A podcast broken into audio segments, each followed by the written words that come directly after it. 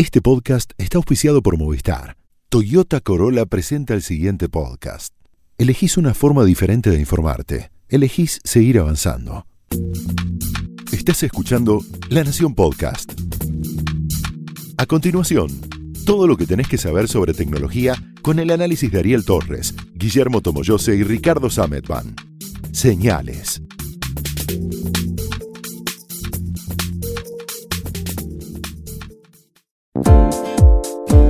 Hola, ¿cómo están? Este es un nuevo episodio de Señales, el podcast de tecnología de La Nación. Yo soy Ricardo Sametban. Yo soy Guillermo Tomoyose. Yo soy Ariel Torres.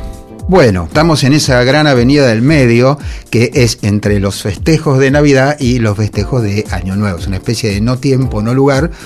Eh, pero hemos decidido, va a salir en, mi columna del sábado mm, un registro de esto para aquellos que lo quieran tener, pero también queríamos tratar en el podcast una suerte de balance de 2018, balance tecno, por supuesto. Siempre parece que no pasó nada este año o que o recordás algunas cosas y cuando empezás a revisar, pasó de todo. Pasó Todos de los todo. años pasa de todo.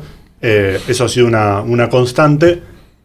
Y este año yo creo que uno de los temas que atravesaron todo el año, porque en general son, eh, siempre hablamos de alguna cosa que pasó una vez y ya quedó, pero uno que estuvo todo el tiempo en las noticias fue Facebook. Arrancó, ya venía con un 2017-18 malos en términos de su imagen frente a la opinión pública. Por Estábamos su- en 2018 igual, Riquito. Perdón, eh, 2016 y 2017. Ah, ok. Eh, sí, ya estoy pensando en 2019. Y en este 2018 fue fatal. Sí, Eh, marzo, para ser exacto. Claro, en marzo explotó todo lo que fue Cambridge Analytica. Este, pongámosle acceso indebido a los, este, los datos de los usuarios para usarlos para hacer un perfil demográfico que permitiera eh, llevarles propaganda. Pero también tenía todo el, toda la, eh, la presencia de los rusos generando noticias falsas que llegaron a los usuarios. Ahora, en eh, las últimas semanas, el New York Times estuvo publicando toda una, una investigación que muestra cómo ese, ese estandarte de privacidad que Facebook viene blandiendo hace muchos años, diciendo, bueno, lo de Cambridge Analytica fue en realidad un caso aislado, fue una, un mal uso de ciertos permisos que nosotros dábamos, pero que ya no. De repente te encontrás con que en realidad ellos tenían un montón de acuerdos con un montón de empresas, Spotify, Netflix, son las dos que me vienen a la, mente, pero hay muchas más, dándole acceso a un montón de información sin tu permiso manifiesto. Eh, con lo cual ha tenido, en, al menos en estos términos, un, un año malísimo. Bueno, tan malo que se llegó, llegó a correrse el rumor de que se bajaba como CEO. Es la compañía Mark que- Zuckerberg, ¿no? Mark. Zuckerberg, perdón, sí. Eh, no, porque estaba pensando en lo siguiente. En abril, después de lo de marzo, eh, ocurrió esta, esta escena que yo digo, sigo, sigo viéndola y me parece completamente de película de ciencia ficción. Ah, vimos a un joven empresario estadounidense del Silicon Valley de 33 años sentado frente al Congreso de la potencia bélica más grande del mundo explicándoles que tal vez los rusos podrían haber intervenido en las elecciones presidenciales por medio de su plataforma. Digo, esto, esto ya es poco serio, poco serio en todo sentido.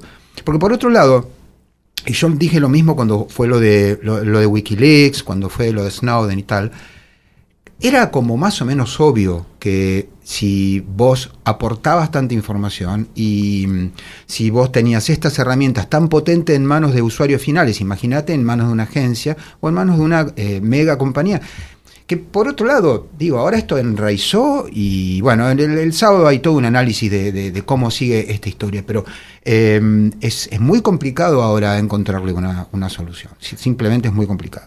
Y en, este punto también es bastante más complicado, es una obviedad decirlo, para Facebook estar presentando nuevas funciones y nuevas características. Lo que hubiese pasado en cualquier otro momento del año en donde eh, Facebook no hubiese estado involucrado en este tipo de escándalos, Este año, por ejemplo, presentó su primer hardware, su primer dispositivo que es Portal, que es un- una cámara de videoconferencia, es algo muy parecido, o es mejor dicho, es similar a lo que tiene Amazon con Alexa, con sus cámaras, eh, pantallas y micrófonos de videoconferencia, que de hecho utiliza el sistema Alexa de, de asistente virtual. Y muchas de las críticas que se hicieron sobre este dispositivo es que es muy bueno, es excelente, pero el contexto de la compañía, como cualquier otra cosa que haga eh, Facebook de aquí en adelante, va a estar asignado por el tema de la privacidad. Claro, parece un chiste. Digamos, después de todo, todo lo que pasó este año, te, te mete un, un, sistema con cámaras y micros más allá de que lo tenés en el celular, pero esto directamente es un hardware hecho por ellos. y ligado a una red social que estaba involucrada con todos estos Ahora, hay un cierto grado de inercia en cómo, en cómo viene la, la, política global, yo te diría, en que es muy difícil apretar el, el, botón de apagado. Digo. Pero además, este producto ya lo tenían pensado hace mucho antes. El caso similar es el de Google, que presentó algo parecido, con la salvedad de que sea que lo cambiaron a último momento o sea que tuviera, digamos que ya de por sí habían tenido esta idea, no tiene Google, Google presentó un sistema similar, esta pantalla con información, pero sin cámara. Porque, digamos, en realidad es probablemente en otra ocasión haya tenido la idea de tener una cámara, porque de hecho hay equipos de Lenovo y otras marcas que usan el mismo sistema de Google Home que sí tienen cámara, con lo cual la idea estaba de llevar una videoconferencia. Además, ¿para qué tener una pantalla si uno puede aprovecharla para hacer una videoconferencia de dos vías, por ejemplo? Sí, igual yo creo que es un. El concepto de la videollamada desde la cocina es, es mejor en las películas que en lo que realmente lo, lo, lo, necesitas. Me parece que es una idea que está buena, sí, total, pero que, pero que termina siendo no, no, no cuaja. Forzado. Sí, es muy forzado. Yo no voy a llamar a la cocina de mi, suegra para charlar y mostrarle a los pibes. Uso el celular, llegado el caso. Ponele. Eh, de todas maneras, a mí me preocuparía mucho más, me preocupa mucho más el micrófono que la cámara. Sí. Quiero decir, porque la cámara en general en una máquina de ese tipo va a estar apuntando el techo, mientras que el micrófono oye todo lo que vos estás hablando. Bueno, o sea, potencialmente. en el caso, de, en el caso del, de Facebook, la cámara te sigue. Sí, sí, sí, lo sé, lo es, sé. es, la, peor, la peor oferta posible para una empresa para este contexto, que correcto. todo el mundo está paranoico con que está espiando al, al mundo entero. Me parece que una, una, segunda noticia que vale la pena rescatar en términos de la trascendencia fuera de la tecnología es Fortnite. Este juego que domina todo y domina todo al punto en el que ya se transformó en un elemento cultural por fuera de lo que es simplemente un videojuego.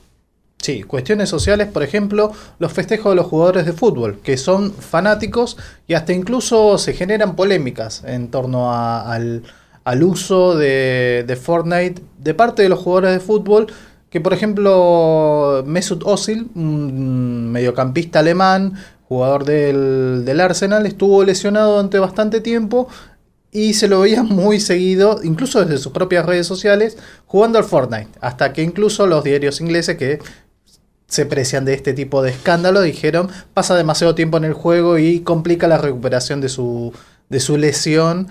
O para otros casos, por ejemplo, Antoine Griezmann, que es el francés, el campeón mundial de la Copa de Rusia 2018, que fue este año, eh, festeja, hace los, eh, los emote, los bailes que son característicos de Fortnite.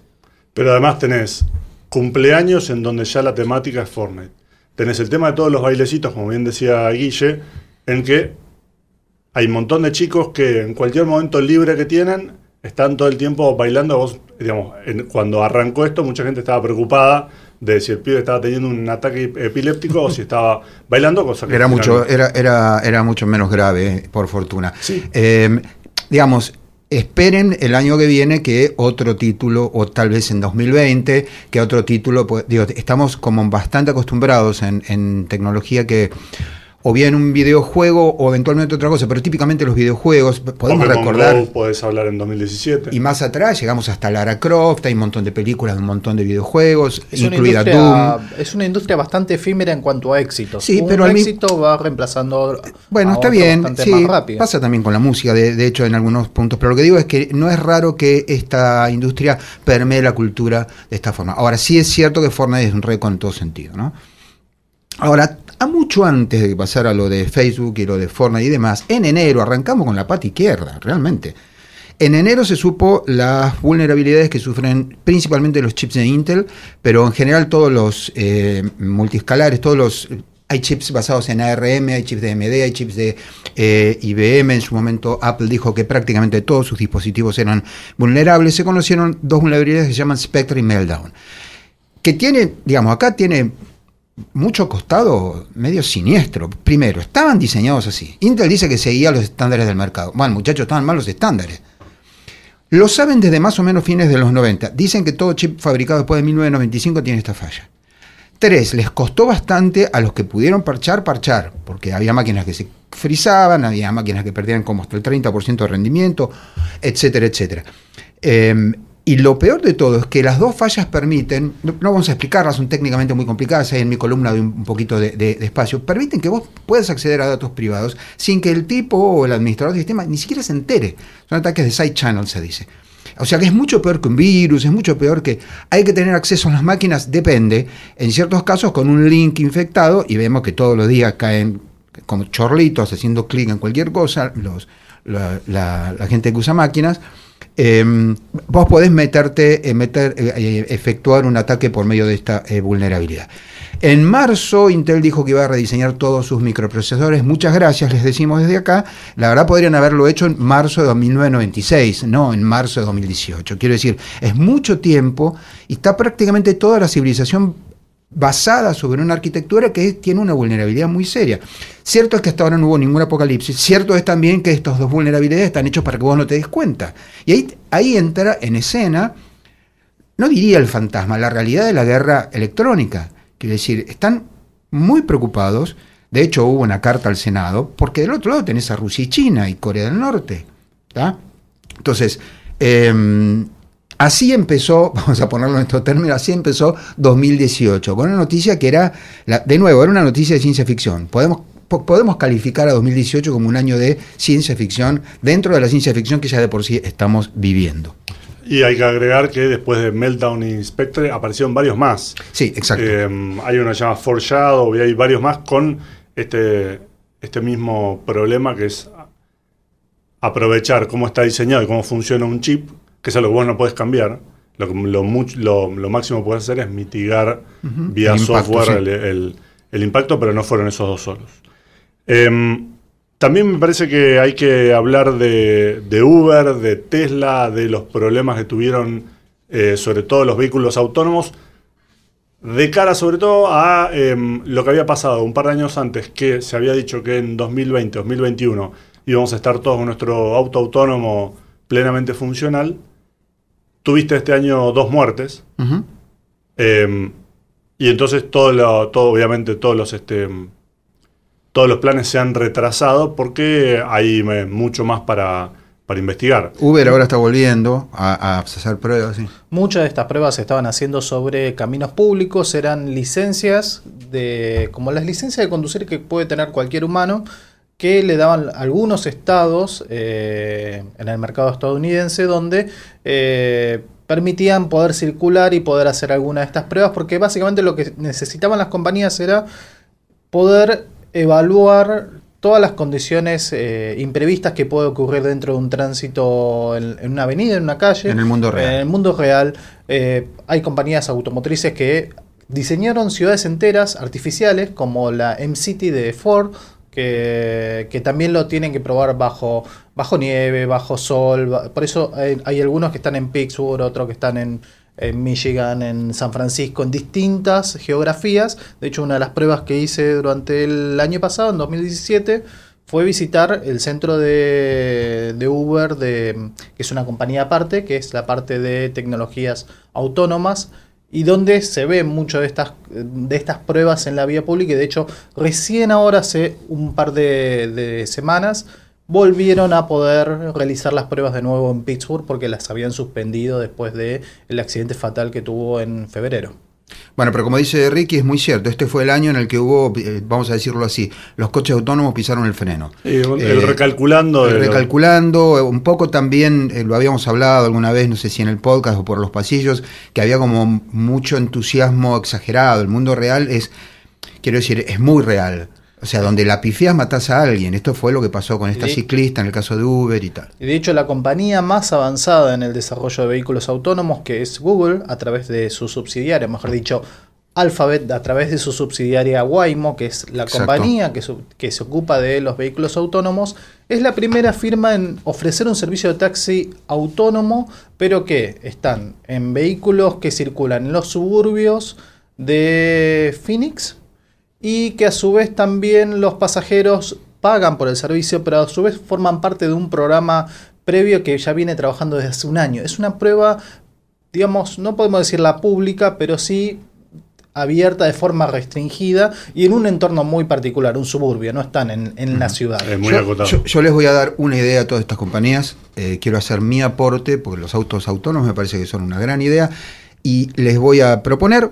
Eh, lo que sí es una broma, no se lo tomen en serio, porque si no me va a llamar el gobierno de la ciudad, me van a llamar de todos lados. Que vengan a hacer las pruebas a, a la- a Buenos Aires. ¿Sí? Bueno, Ahí no, la inteligencia artificial en dos meses te maneja en cualquier ciudad del mundo. O se da por vencida, ¿no? Dice, no, esto. Es probable que la encuentre más complicada que el Go. Una, una de las cu- unas cu- cuestiones eh, curiosas que tuvo la experiencia de vehículos autónomos en la Argentina es que eh, cuando se corría la Fórmula E, la Fórmula L de vehículos eléctricos, la Fórmula 1 eléctrica, en la previa estuvieron corriendo dos, eh, los Robo Race, que son dos vehículos autónomos que corrían sin pilotos, o sea, un sinsentido para los amantes de, los autos, de las carreras de autos, pero eran dos autónomos que corrieron y en un momento se cruzó un perro en, medio de la pista. Por supuesto el vehículo desaceleró, lo esquivó, avanzó, eh, form- forman parte de uno de los hitos dentro de- del desarrollo de vehículos autónomos y que lo tuvo aquí en Buenos Aires con, con estas pruebas. Hablando de mm, sistemas de inteligencia artificial, sistemas autónomos, uno de los hechos salientes para mí de 2018, sobre todo por lo espectacular, es em, lo que implementó Google, primero lo que se llama Google Duplex, primero con una prueba en Estados Unidos y ahora lo que está haciendo con los teléfonos Pixel. La prueba en Estados Unidos fue un sistema automatizado para llamar y eh, pedir una cita en, eh, en, una, En un en restaurante. un restaurante, haciéndose pasar por un humano, lo cual también trajo un montón de, de quejas y críticas. Y después el- esa, la implementación de ese mismo sistema en los teléfonos Pixel, que ahora cuando te llaman, vos si querés podés hacer una especie de filtro de llamadas en el que la computadora los atiende, conversa con la persona que te está llamando, le dice, mira, yo o sea, soy una computadora, a mí chamullame todo lo que quieras, no te voy a dar bola. Pero Eh, Ricardo está ocupado. Claro, porque en este momento no Se está bañando. Ya está. No te puede atender si vos querés, querés- si te va, te va diciendo en tiempo real de qué es la conversación, si vos considerás que vale la pena meterse, levantás y decís, eh, sí, estoy acá, sigo yo la conversación. Pero es esta idea de el asistente digital manteniendo una conversación fluida y autónoma con un humano. Y en el caso de Google Duplex, además, en, el, en esta primera demo, con lo notable para un montón de gente, que era la manera en que simulaba las pausas que hace una persona, los titubeos, el ujú, y ese tipo de, de cosas que para mí fueron es un, un tema que marcó este 2018. Sí, totalmente. Eh, creo, como siempre con la inteligencia artificial, que ahí el riesgo, esto no es un chiste, es que de golpe Duplex empiece a tomar decisiones por la suya, ¿no? Quiero decir, empiece a hablar con la otra persona, sí, ningún problema, compramos eso, cuánto hay que poner. El temor Eh, siempre presente. Sí, sí, sí, que tome decisiones por la suya. Me preocupa mucho más eso que, que otros problemas de la que otros desafíos de la inteligencia artificial. Eh, hubo dos grandes compras este año, hasta donde recuerdo. Eh, en realidad estamos mirando un machete, no creen que tenemos todo esto en la cabeza porque somos humanos, a fin de cuentas. Eh, una fue la de Microsoft que se compró a GitHub. Eh, GitHub es un repositorio de código, era muy, muy utilizado eh, por todo lo que es software libre, eh, un clásico, llamó bastante la atención la compra eh, y por supuesto fue polémica. Y la otra fue parecida porque IBM se compró a Red Hat. Hablamos alguna vez de Red Hat acá, es un fabricante de Linux. Pero bueno, IBM venía, lo mismo que Intel, digo, incluso Microsoft colaborando con, pero sobre todo IBM e Intel venían poniendo ahí eh, mucha plata en, en Linux. La, la compra de Red Hat eh, era, no sé, no sé si era previsible, pero no, no fue tan rara como la de Microsoft y de mm, GitHub. Em, Fueron 7.500 millones la de Microsoft Exacto. y 34.000 millones. Eso es lo que sí llamó la atención de la de IBM, porque vamos a decirlo de nuevo, esto suena extraño, pero Red Hat fabrica algo cuyo código fuente está disponible públicamente, porque esto es lo que marca la GPL. Entonces, en lugar de vender la latita de gaseosa, ya vende la latita de gaseosa, se lo compra mucha gente, pero además está la receta de la latita de gaseosa y cómo cocinarla. Y pagaron por esa compañía 34 mil millones de dólares. Yo recuerdo muy bien hace 20, 25 años, cuando los primeros que estábamos eh, experimentando con Linux, la gente nos decía, ustedes son unos hippies, pero van- no van a salir nunca de pobres. 34 mil palos verdes, es increíble la cifra. De hecho, es una de las cifras más grandes que se han pagado. Recordemos, 22 mil millones por WhatsApp pagó Facebook, que fue una cifra enorme. Me acuerdo una vez que me llamaron por teléfono para decirme, eh, compraron, no, me acuerdo qué compañía había comprado, Novell había comprado WordPerfect por 3 mil millones y la cifra era, pero claro, está bien, fue hace un montón de años, ¿no? Eh, pero creo que en, en ambos casos hubo un motivo para asombrarse. En uno, el que Microsoft esté cada vez más involucrado con lo que tiene que ver con software libre, lo que es lógico, y después la cifra en la compra de Red Hat por parte de IBM. Otra cifra que vale la pena destacar es la de Apple, ¿no? Que llegó a, al billón. Mil millones. los- sí, no. Mil millones no. Eso sería. Perdón, al, el al billón, claro, al billón nuestro. trillón. o sea, Sí, sí, el señor, trillón de, Exacto, el de trillón. Estados Unidos. Después cayó. Hoy está en apenas, creo que son 900 mil Sí, millones. es monstruoso. Igual es una locura. 900 mil millones. Y el otro dato loco de este Microsoft. año, claro, es que en, algún en un momento en el que Microsoft Hace un mes, más o sí, menos, más sí. valía más que Llegó a valer que- más que Apple. Muy loco, de nuevo, ¿no? Esa fue la, esa fue la estrategia de, de mm, Satya Nadella. se- Satya Nadella con el tema de la nube y todo lo demás, lo, lo sacó del pantano en el que se habían metido no le dieron pelota a la, a la movilidad y todo lo demás. Y hablando de CEOs, también tenemos al año de Elon Musk. Para bien o para mal, siempre hablando de la perspectiva del, del director, del CEO de, de Tesla y de toda la multitud de compañías que rodean SpaceX, Solar. SpaceX, eh, Solar City, que ahora ya forma parte directamente de Tesla, de The Boring Company, que es la compañía que se dedica a hacer túneles para ciudades. Mm, era una idea muy vaga al principio y ahora, hace muy poquito, inauguró un tramo de, por debajo de la ciudad de Los Ángeles para transportar los, eh, los vehículos eléctricos bajo tierra en un túnel más angosto, más pequeño. Eh, la idea de The Boring Company es descongestionar las ciudades por, mediante túneles subterráneos y haciendo túneles más angostos, más pequeños, porque los túneles actuales de los subterráneos o de cualquier otra infraestructura actual son muy costosos, o sea, eh, cuestan demasiado dinero y con esta tecnología, según Elon Musk, dice que va a abaratar mucho los costos y los tiempos de... de ¿Ustedes vieron el video? Sí, es, border, el video es border. subte- es un subte para autos, digamos. Es un ¿no? skate, Claro, pero digamos, tiene una sola vía aparte. Sí, sí. o sí. sea, se, se queda uno ahí y ya, salvo que los de atrás empujen, no lo sé. Eh, eh, ah, para mí más que es un tipo realmente es muy inteligente, ha hecho cosas que son destacables, quiero decir, lo de, lo de SpaceX es destacable, lo de Tesla es destacable, pero también es un gran fabricante de titulares. Sí, por supuesto. Digo, me parece que si él cobrara por esos titulares, ganaría más plata que con todas sus compañías combinadas. De hecho, dos de esos titulares lo, lo- lo metieron en problemas, ¿no? Dos tweets. Bueno, uno fue un tuit, que, que era un titular, pero era una locura. Dijo que iba a poner a Tesla como compañía de nuevo privada, que iba a poner la plata en 430 y pico mil millones de dólares. Y, y que los fondos están. No se puede, hay una ley. Pero se ve que él no la conoce. Lo, claro, lo que él dijo es que tenía la plata, Tenía la plata. necesaria para, para, para transformar a Tesla en una compañía privada.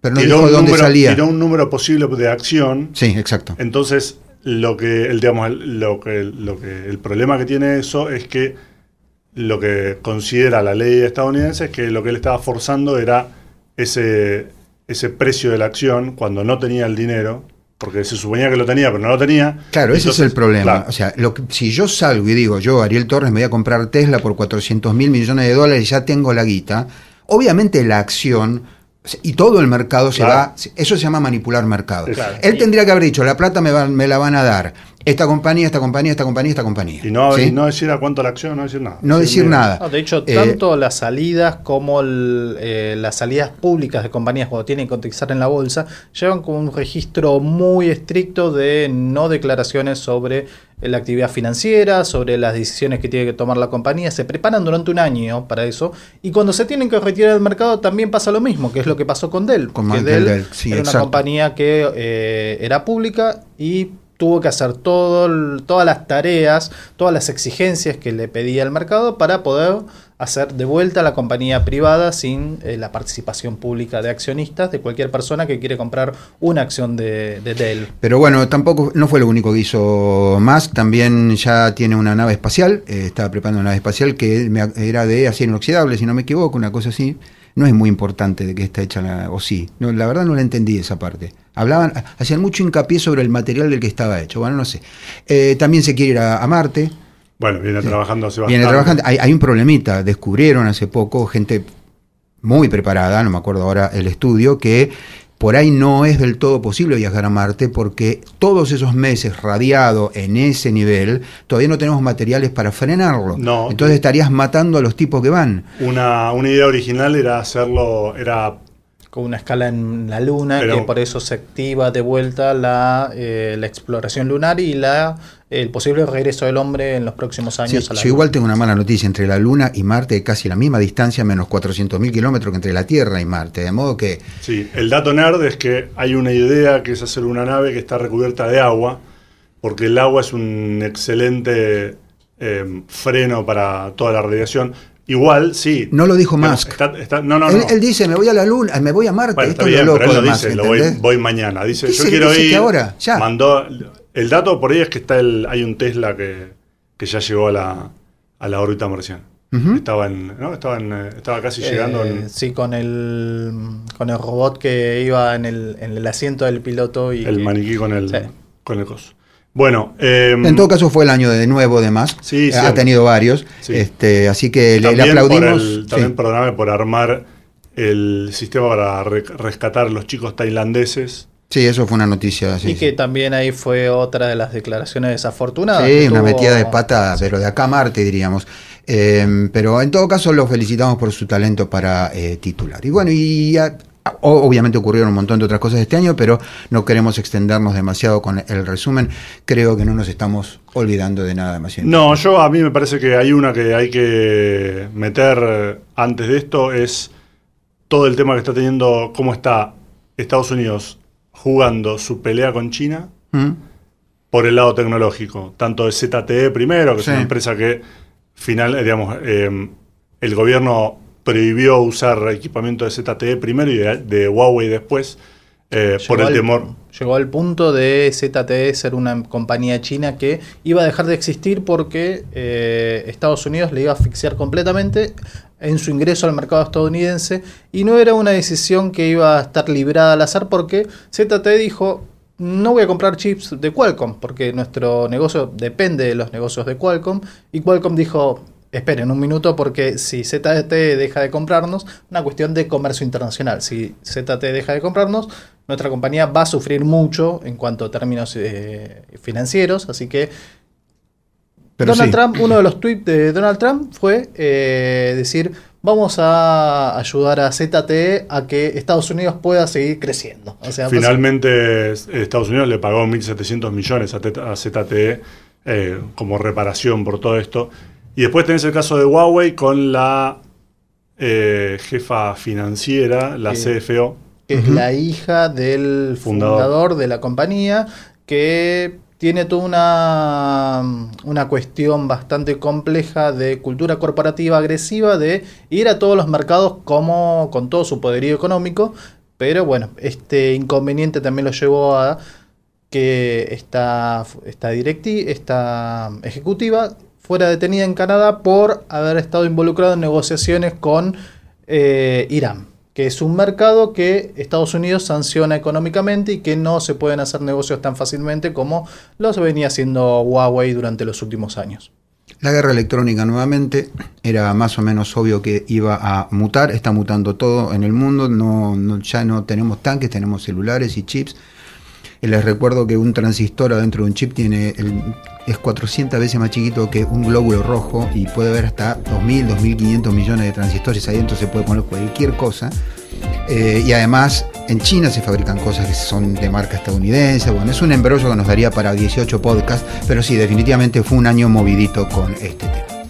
Ahora sí, nos vemos en el próximo. Hasta luego. Adiós. Chao.